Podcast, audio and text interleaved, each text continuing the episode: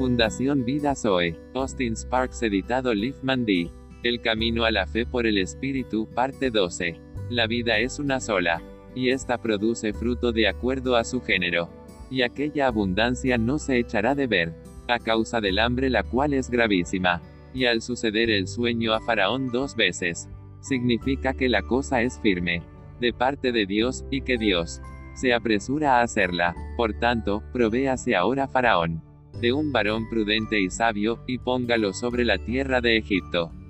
Haga esto Faraón, y ponga gobernadores sobre el país, y quinte la tierra de Egipto, en los siete años de la abundancia, y junten toda la provisión de estos buenos años que vienen, y recojan el trigo bajo la mano de Faraón para mantenimiento de las ciudades, y guárdenlo esté aquella provisión en depósito para el país para los siete años de hambre que habrá en la tierra de Egipto, y el país no perecerá de hambre.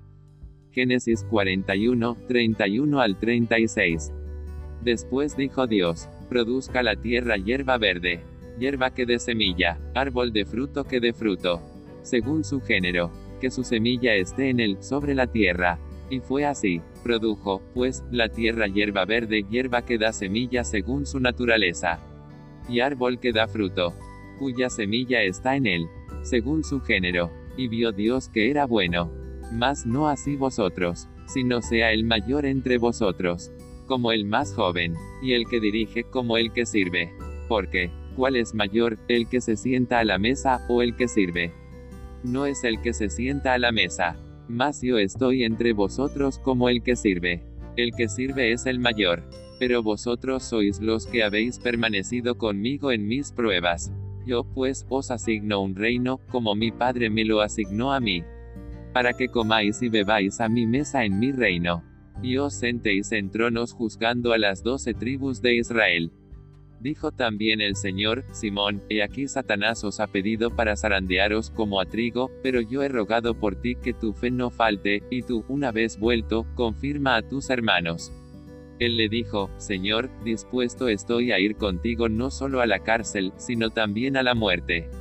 Y él le dijo, Pedro, te digo que el gallo no cantará hoy antes que tú niegues tres veces que me conoces. Y a ellos dijo, cuando os envié sin bolsa, sin alforja, y sin calzado. ¿Os faltó algo? Ellos dijeron, nada, y les dijo, pues ahora, el que tiene bolsa, tómela, y también la alforja. Y el que no tiene espada, venda su capa y compre una. Entonces le fueron presentados unos niños para que pusiese las manos sobre ellos, y orase.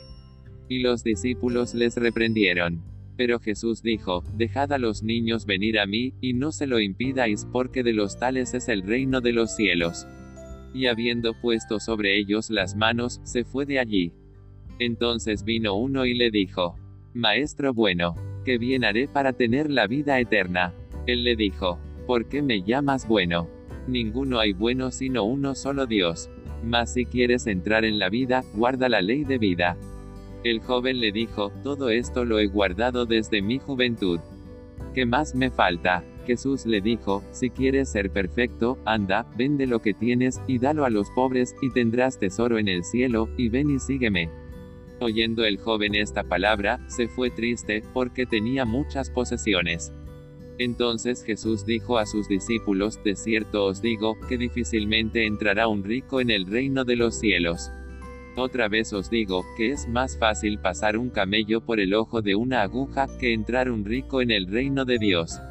Sus discípulos, oyendo esto, se asombraron en gran manera, diciendo, ¿quién, pues, podrá ser salvo? Y mirándolos Jesús, les dijo, para los hombres esto es imposible, mas para Dios todo es posible. Entonces respondiendo Pedro, le dijo, He aquí, nosotros lo hemos dejado todo, y te hemos seguido. ¿Qué pues tendremos? Y Jesús les dijo, De cierto os digo, que en la regeneración, cuando el Hijo del Hombre se siente en el trono de su gloria, vosotros que me habéis permitido os sentaréis y de